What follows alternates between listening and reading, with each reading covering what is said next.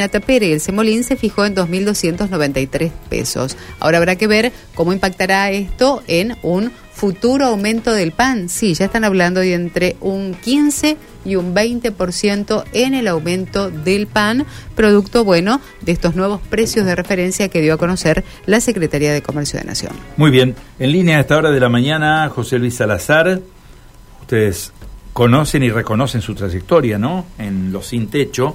Con él vamos a conversar. José Luis, buen día, un gusto saludarlo, ¿eh?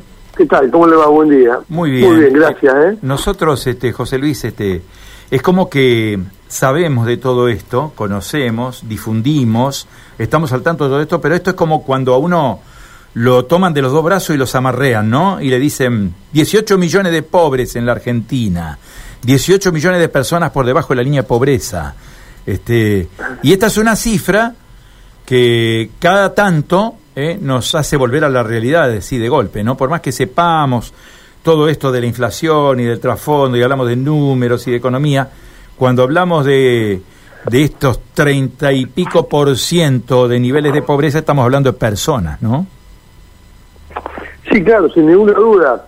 Eh, son datos siempre que eh, alarman, alarman eh, más que nada estando en un en un país que tiene para darle de comer a 400, eh, 400 millones de personas.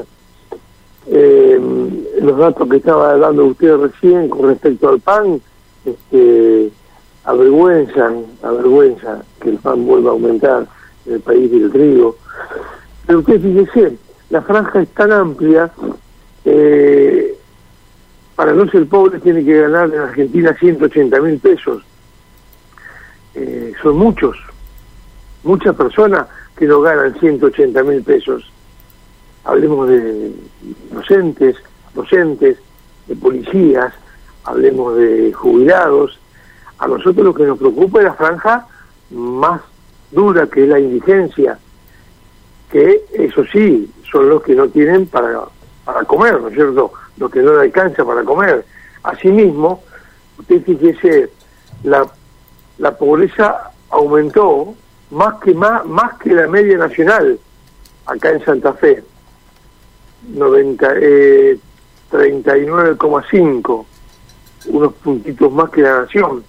La indigencia bajó dos puntos de 8 a 6 nosotros en el Gran Santa Fe el primer semestre el primer semestre del 2022 teníamos eh, 12.100 familias indigentes. Cuatro, cuatro personas y no les alcanza para comer.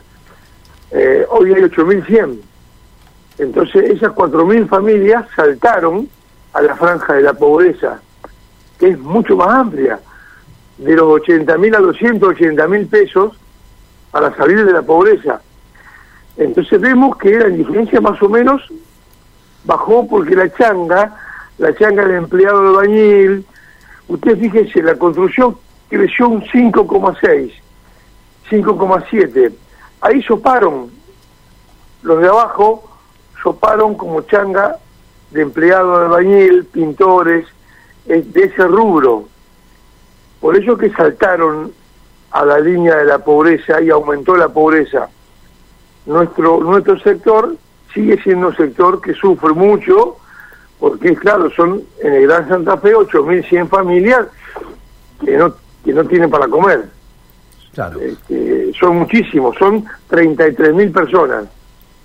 Uno Son analiza, eh, José Luis, uno hace un análisis, ¿no? Yo mm, a veces este, trato de trato de racionalizar todo esto. Eh, yo no creo que a ningún gobernante, no pienso que a ningún gobernante bien intencionado le gusten estos números, ni quiera estos números para su gestión, pero uno piensa lo siguiente, a ver, en un panorama en el cual estamos atravesando fenómenos climáticos extremos, sequía, menor crecimiento, salarios que van en baja, inflación que no para, canastas de indigencia y pobreza que no dan tregua.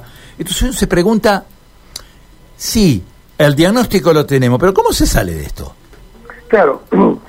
Eh, mire, nosotros ya presentamos hace uno- unos años un proyecto al- al gobernador para que eh, pueda decir fin de su gestión indigencia cero. Es posible, es posible porque con los, los, los planes, hablemos de planes, digamos, la asignación universal por hijo, la tarjeta alimentar, una familia con dos chicos y dos adultos, eh, le faltan 30 mil, 40 mil para, para poder alimentarse nada más, sin hablar de, transporte, de, de, útiles escolares, de calzado, solamente para alimentarse. Así como, así como la clase media alta le dio, tiene una, una, una billetera donde tiene 15 mil pesos o 20 mil en una familia tipo, eh, también pedimos una asignación para la indigencia, que es posible, aunque sean alimentos, nosotros sabemos quiénes son los que no comen. Y bueno, vamos a seguir militando, no tuvimos respuesta con la, con la indigencia cero, vamos a seguir trabajando sobre eso. Yo creo que a ningún gobernante le gusta levantarse y, leer estos índices de indigencia y de pobreza. Eh, nos debe avergonzar a todos. Pero usted fíjese, hablemos de la sociedad en su conjunto y aquellos que manejan la economía. Los que manejan la economía de, del arroz, del azúcar, de la yerba, de la polenta, del fideo. Usted fíjese, me audio, si nos ríen en la cara. El, gran poderoso cuando le dicen, le preguntan qué va a hacer con la inflación, te dice que remarca los precios. Entonces estamos en una sociedad injusta. ¿Cómo vamos a pelear con semejantes eh, poderosos que se nos ríen en la cara. Claro. Eh, José Luis, uno, uno eh, yo escucho atentamente lo que usted dice, pero a ver, yo lo que veo es que desde, desde los gobiernos, y no estoy hablando de este gobierno, estoy hablando de este, de los anteriores y de los anteriores, la única solución, la única receta son los planes sociales. ¿No hay otra receta para poder salir de esto? No, no, no, totalmente de acuerdo. Y hay una receta que es la que Atilio Rosso la, la militó durante 30 años y que estamos trabajando nosotros que es la educación. La educación, tenemos 20 jardines maternales donde los chicos comienzan la primaria y pueden terminar bien la primaria y deberían elegir la secundaria. Yo creo que ahí pasa, pasa por que estén bien instruidos para poder ser libres el día de mañana. Nosotros hemos trabajado muchísimo con la educación, seguimos trabajando. Mire, el martes vamos a inaugurar un EMPA de los sin techo, el primer EMPA de la marginalidad, donde vamos a tener cuatro centros de educación. Eso es una victoria. Yo creo que la pobreza se combate con la educación, pero también para poder educarse tiene que alimentarse, si no, no van a poder instruirse. Tiene que ser un trabajo paralelo. Claro. ¿Entiende? Nosotros estamos trabajando muchísimo, yo creo que ese es el camino. El camino que Argentina tiene que tener chicos instruidos. En nuestra ciudad universitaria, estamos orgullosos de nuestra ciudad universitaria ¿Cuántos pobres van a la, universidad? Ninguno. Atilo Rosso me dijo antes de morir, Colo, cuando vayan 10 pobres a la universidad comemos el asado. Atilo se murió y no comimos ese asado. Entonces hay que rever el sistema educativo también. Se habla mucho de trabajo de calidad, se habla mucho, pero si, si, si no se alimentan no pueden estudiar. A eso lo tengo claro. Eh, eh, eh, yo lo que quiero aclarar es que no me estoy oponiendo a los planes sociales. Me parece que al incendio hay que apagarlo. hoy hay un incendio, hay que apagarlo. Lo de los planes sociales, lógicamente, apaga el incendio porque es comida que se le puede dar a mucha gente ahora. Pero tiene que haber otra cosa. Tiene que haber algo más. Estamos totalmente de acuerdo. Estamos, yo insisto, insisto en el sistema educativo. Insisto en el sistema educativo. Mire, el último cohorte el último cohorte termina en el 2023, de primero a séptimo. Se va estudiando 1-7, 1-7, el, el último termina en el 2023. Yo quiero ver cuántos chicos de la primaria terminan de la marginalidad, terminan con un séptimo grado real como mi hijo o su hijo. Vamos a ver cuánto. ¿Y cuánto van a ingresar? ¿Cuánto van a ingresar a la secundaria? Instruido, ¿eh? Bien instruido bien instruido. Después vemos el hábitat, después vemos la luz, el agua, el ranchito, que hay 1.500 ranchos que nos están esperando todavía volver, poder erradicarse. Después vemos todo eso. Pero es todo un combo, es todo un combo. Tenemos que ver si esos chicos terminan bien instruidos, que yo creo, yo creo que no, estoy convencido que no. Termina con un quinto grado, un sexto grado, no con un séptimo grado real. Por todos los problemas que acarrea en su vida ese chico. Por eso es todo el, el, problema nuestro de la Argentina. Yo creo que la, educación, como decía Tilio, eh, sigue siendo una estafa para los pobres, sin ninguna duda, porque está a la vista. Ustedes en la universidad no va ninguno, entonces algo pasó en estos últimos 30, 35 años. Algo pasó en la educación.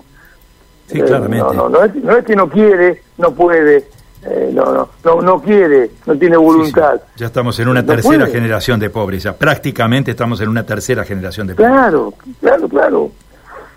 Bien. De todas maneras, yo creo que lo que usted dice es verdad, eh, yo comparto, eh, no estamos, yo tampoco estoy en contra de los planes sociales, lo que yo estoy en contra es de aquella familia que no tiene las calorías para poder alimentarse. Algo hay que hacer. Es así. Algo hay que hacer. José no Luis. puedes vivir, no puedes convivir con el 30% de los marginados al lado de tu casa. Cuando acá el Placido Rivera hasta Valerosa Sotti tenés 5 minutos en auto y ahí tenés el 40% de denutridos crónicos. ¿Me escucha bien? ¿Me sí, sí, claro, claro. Sí, sí. Entonces, estamos viviendo en una sociedad fundada en falso. Tanto eh, los factores de poder, hablo de factores de poder como los sindicatos, la guía industrial, la de comercio, que todos, todos, todos, todos juegan con su carta, todos juegan con su carta. Yo no vi a ningún sindicato que haga una huelga por los que no tienen hambre, que haga una marcha, una marcha por los que, por los indigentes. Entonces, bueno, este, cada uno, cada uno riega su quintita. José Luis, muchísimas gracias por su tiempo. Queríamos hacer un análisis y obviamente desde la tarea que ustedes, la enorme tarea que ustedes, este, que en su momento Atilio Rosso desarrolló y que ustedes continúan, eh, es una buena es una buena idea testear lo que ustedes opinan y lo que piensan respecto de un tema que tienen prácticamente cotidianamente en la tarea de ustedes, ¿no? Muchísimas gracias. Bueno, ¿eh? muchísimas gracias a ustedes también por poner el tema del tapete y, y sigamos militando para que podamos salir de esta, como decía Tilio, ¿no? Este, que fue un, profeta, ¿no? Un profeta eh, que pensó el problema, lo analizó y lo llevó a la práctica, fue fiel a lo que predicó. Eh, que veremos la herencia de la pobreza, siempre decía, con el amor, el amor como fuerza, la educación, las obras y el trabajo como instrumentos. José Luis, le dejo saludos cordiales, ¿eh? Adiós, ¿eh? Gracias. Chau, chau. José Luis Salazar, ¿eh?